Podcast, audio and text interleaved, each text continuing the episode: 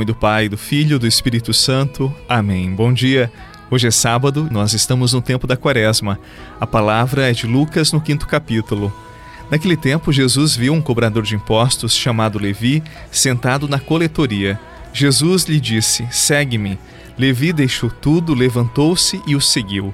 Depois Levi preparou em casa um grande banquete para Jesus.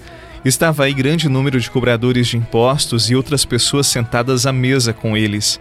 Os fariseus e os mestres da lei murmuravam e diziam aos discípulos de Jesus: Por que vós comeis e bebeis com os cobradores de impostos e com os pecadores?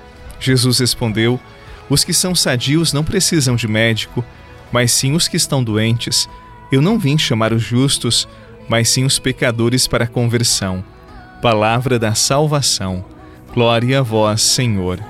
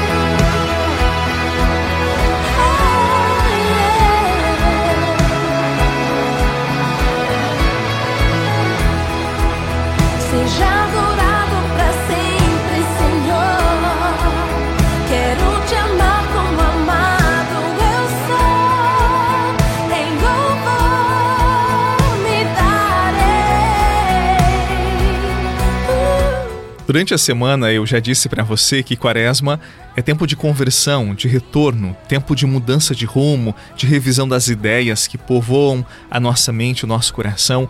É tempo de mudar a mentalidade, purificar o coração.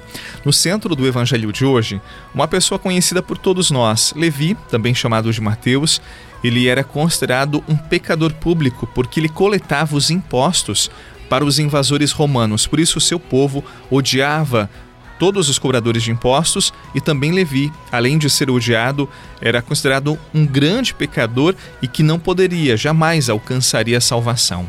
Num certo dia, você ouviu no Evangelho, Jesus passa diante de Levi e faz um convite: segue-me.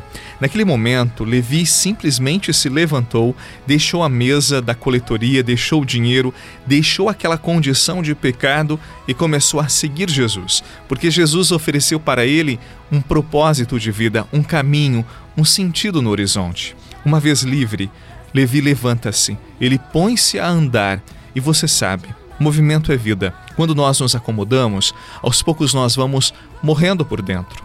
Quando o desânimo toma conta do nosso coração, aos poucos nós vamos perdendo todo o ânimo, toda a alegria. Diante daquela palavra, daquela ordem de Jesus, Mateus simplesmente inicia um movimento motivado por Jesus. Antes estava sentado, acomodado no seu pecado, na coletoria de impostos. Agora ele se levanta, ele segue Jesus.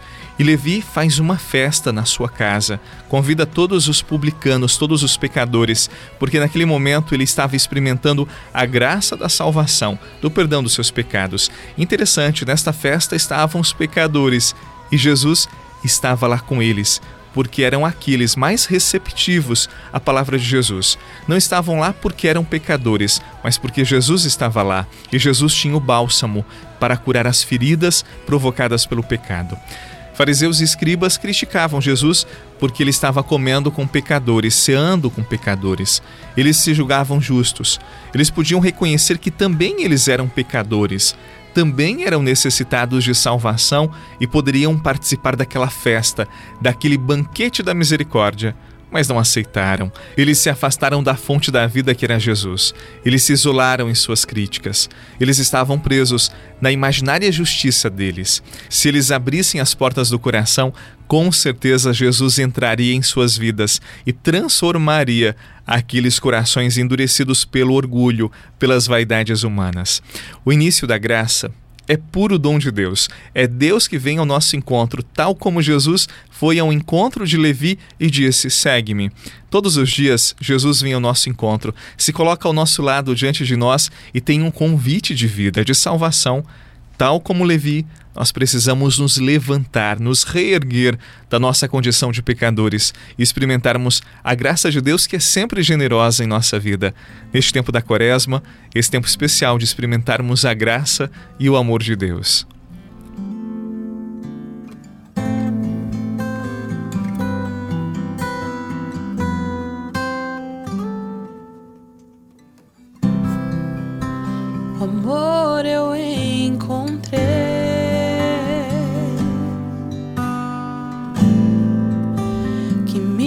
Faz superar a fraqueza em meu coração, o medo de arriscar. Sei que em Deus posso esperar. mesmo na dor prosseguirei.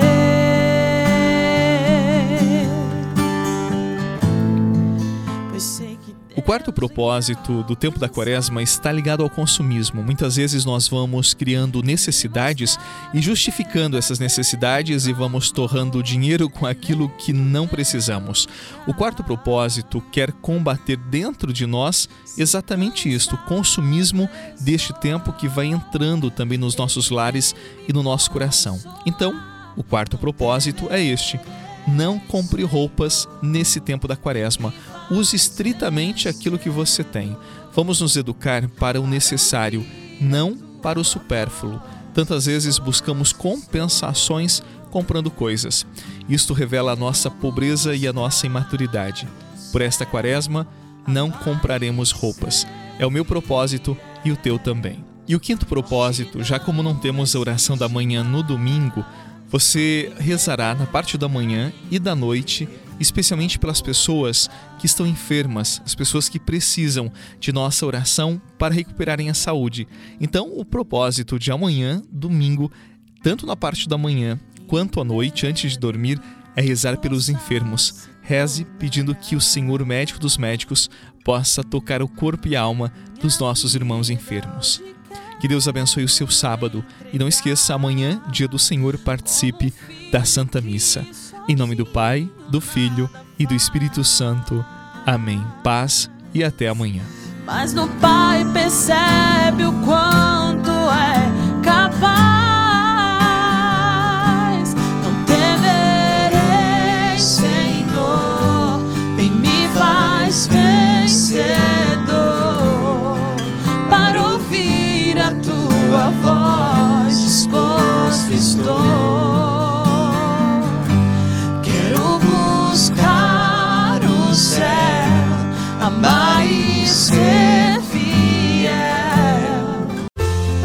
Você rezou com o Padre Eduardo Rocha, pároco da Catedral de Tubarão. Você pode acompanhar todos os dias pelo Spotify, Deezer, Castbox, Google Podcasts e YouTube. Basta procurar Oração da Manhã com o Padre Eduardo Rocha. E se preferir para receber pelo WhatsApp e Telegram, envie a palavra oração para 48 996 44 1433.